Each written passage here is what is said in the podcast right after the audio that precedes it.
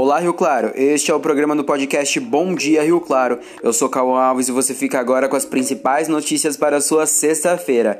Hoje é dia 3 de janeiro de 2020.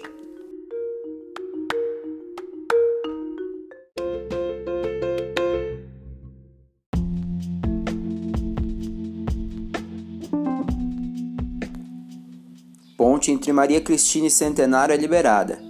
O rompimento de uma adutora na região do Jardim Maria Cristina e Jardim Centenário, registrado na manhã de quinta-feira, dia 2 de janeiro, obrigou a Prefeitura de Rio Claro a interromper o trânsito de veículos na ponte que liga os dois bairros, localizado na Avenida 24 com Rua 7. A interdição foi necessária para que o Departamento Autônomo de Água e Esgoto, o DAI, fizesse reparos na adutora. Com isso, os ônibus circulares que transitavam pela ponte também não puderam temporariamente passar por ali. Como não há rotas alternativas, as linhas que incluem o trecho tiveram o trajeto interrompido na altura da ponte. A ponte foi liberada pela prefeitura na tarde desta quinta-feira, 2 de janeiro. Durante parte da manhã, a ponte ficou interditada devido ao rompimento, mas o tráfego foi normalizado na Avenida 24 com a Rua 7, onde se localiza a ponte. A adutora apresentou problemas na manhã desta quinta-feira e imediatamente o DAI deslocou equipe para realizar reparos. A expectativa era de que até a meia-noite dessa quinta-feira o trabalho estivesse concluído. A partir disso, o abastecimento de água será normalizado no residencial Sebastião dos Santos Lima, que fica naquelas imediações e é o único local afetado pelo rompimento da adutora.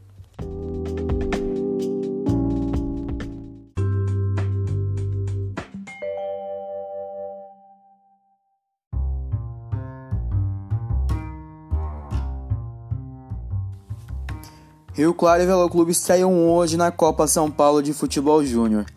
Nesta sexta-feira, 3 de janeiro, às 2 horas da tarde, o Azulão enfrenta o Paulista no estádio Dr. Jaime Pinheiro, em Jundiaí. Já o Velo Clube recebe o Red Bull às 5 horas da tarde no Benitão, aqui em Rio Claro. É isso, nesta sexta-feira tem início os embates da temporada 2020 da Copa São Paulo de Futebol Júnior. Serão ao todo 128 clubes que, divididos em 32 grupos na primeira fase, vão jogar entre si em turno único, se classificando para a segunda fase apenas os dois primeiros de cada grupo anotados na tabela de classificação. As duas equipes de Rio Claro adentram as quatro linhas hoje mas em grupos diferentes. Pelo grupo 14, o Rio Claro enfrenta o Paulista às 2 da tarde, lá em Jundiaí. Já pelo grupo 6, o Velo Clube recebe o Red Bull aqui em Rio Claro, às 5 horas da tarde, no Benitão.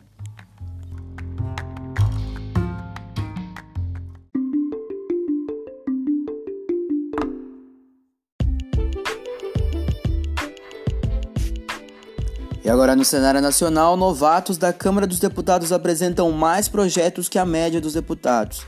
Segundo o raio-x do jornal Estado de São Paulo, que avaliou a atuação de 22 deputados que saíram de movimentos de renovação, a atuação destes parlamentares foi superior ao dos políticos identificados com a política tradicional. Novidade nas últimas eleições: deputados que saíram de movimentos ou grupos de renovação apresentam mais projetos, trabalham mais em grupo, gastam menos verba e têm menos falta do que a média dos parlamentares. Essa foi uma das conclusões do estudo realizado pelo jornal O Estado de São Paulo Estadão, que você pode conferir com mais detalhes na edição impressa ou online do jornal.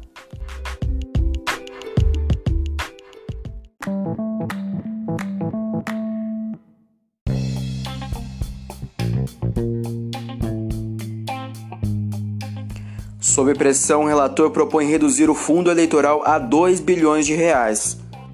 O deputado Domingos Neto, do PSD do Ceará, tenta convencer líderes de partidos da Câmara a abandonar a ideia de engordar o fundo eleitoral destinado a campanhas dos políticos no ano de 2020, neste ano, e aceitar os 2 bilhões de reais propostos pelo governo Bolsonaro.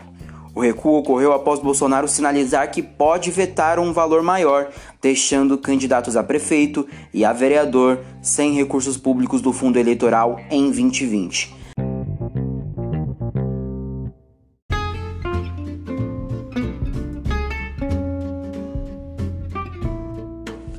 Alistamento militar tem inscrições abertas.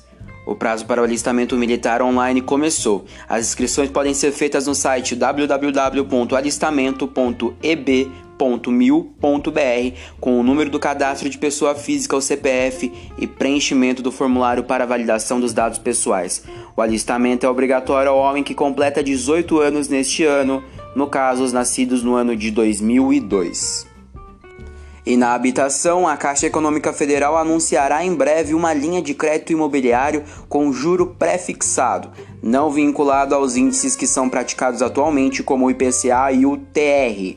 A ideia é facilitar a migração de crédito imobiliário de taxas antigas para taxas mais novas e baixas.